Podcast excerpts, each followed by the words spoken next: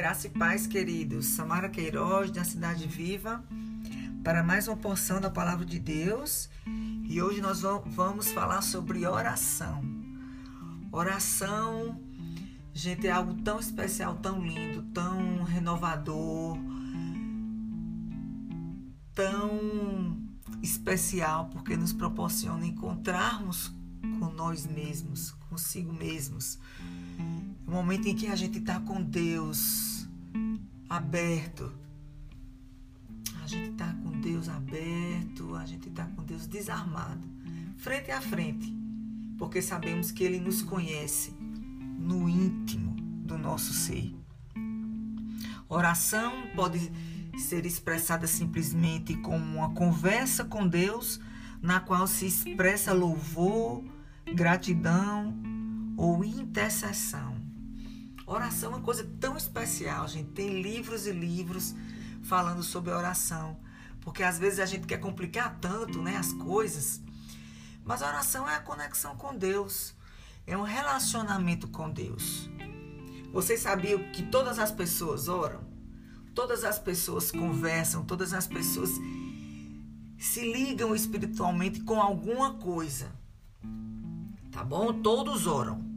Uns oram para Buda, outros oram para deuses hindus, mas todos outros acreditam em pedras, em sais, em, em objetos. Todos creem em alguma coisa e se relacionam, conversam com alguma coisa. Mas nós conversamos com Deus vivo, aquele que se revelou a mim e a você em Jesus Cristo na cruz. A nossa oração deve ser essa de encontro com aquele que criou todas as coisas. E aí vem outra disciplina espiritual que, que traz a solitude. Ou a gente pode também orar em silêncio, como o Senhor nos vê no nosso silêncio. A gente pode orar sem emitir nenhum som. Inclusive, a gente pode orar na nossa mente, nos encontrarmos com Deus, conversarmos com Ele, Ele nos escuta. Aqui oração também, como fala, como fez Jesus. Ele orava ao Pai sempre em solitude, conversava com o Pai. E ele orava sempre antes de tomar decisões. Em Lucas 6, 12, fala aqui: Num daqueles dias, Jesus saiu para o monte a fim de orar e passou a noite orando a Deus. Ele saiu, se afastou para o monte e passou a noite em solitude com Deus.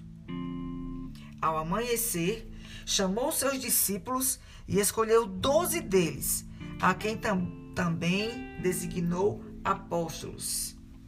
Aqueles que levariam a sua palavra aos povos, aos outros povos.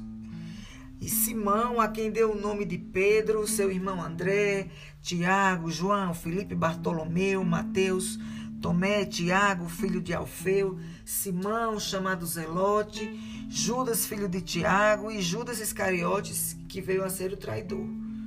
Então, antes de tomar essa decisão, o Senhor se isolou, foi ao monte.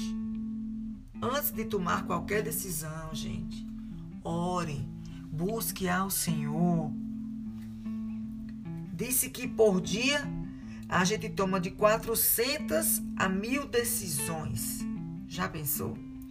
Todos os dias nós tomamos 400 a mil decisões, 400 a mil escolhas. E se nós não estivermos em oração, se nós não orarmos diariamente ao Senhor, como é que a gente vai tomar todas essas decisões? Corretamente? Como é que a gente vai estar acertando a vontade do Pai em todos esses momentos?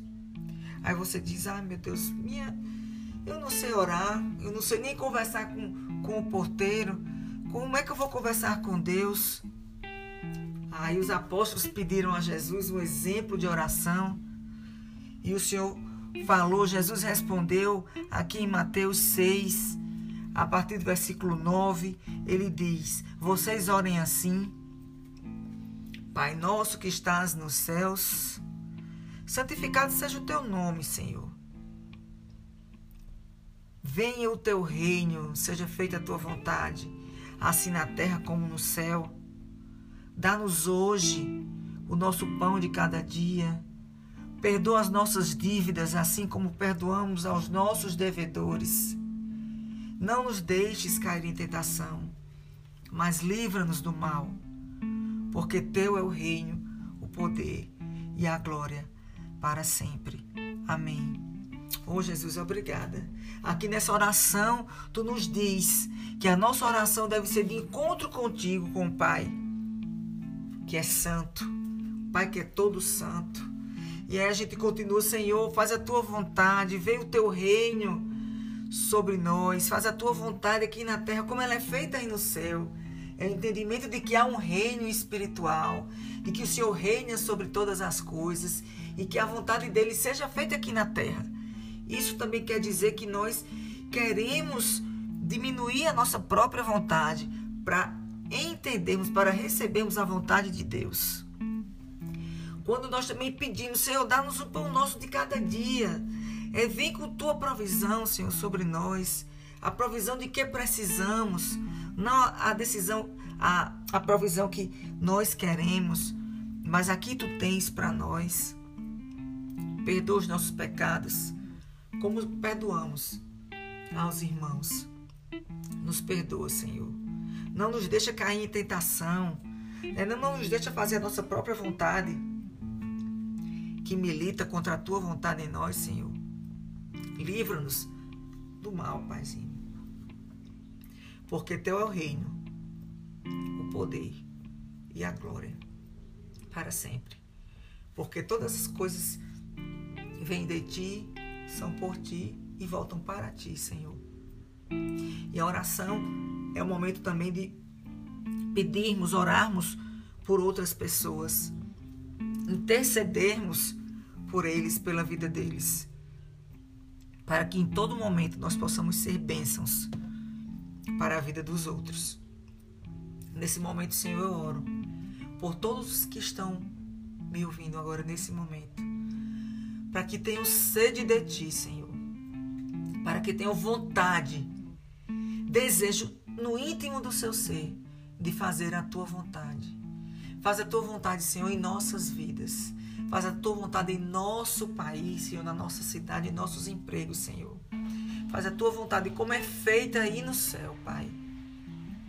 Obrigada, porque tu tens cuidado de nós, porque tu és um Deus amoroso um Deus que quer se relacionar conosco em oração. Nos ajuda, Senhor. E cada decisão diária que nós temos que tomar, que nós possamos tomar guiados pela tua poderosa vontade em nossas vidas, Pai. Em nome de Jesus eu oro e te agradeço, Senhor. Amém e amém.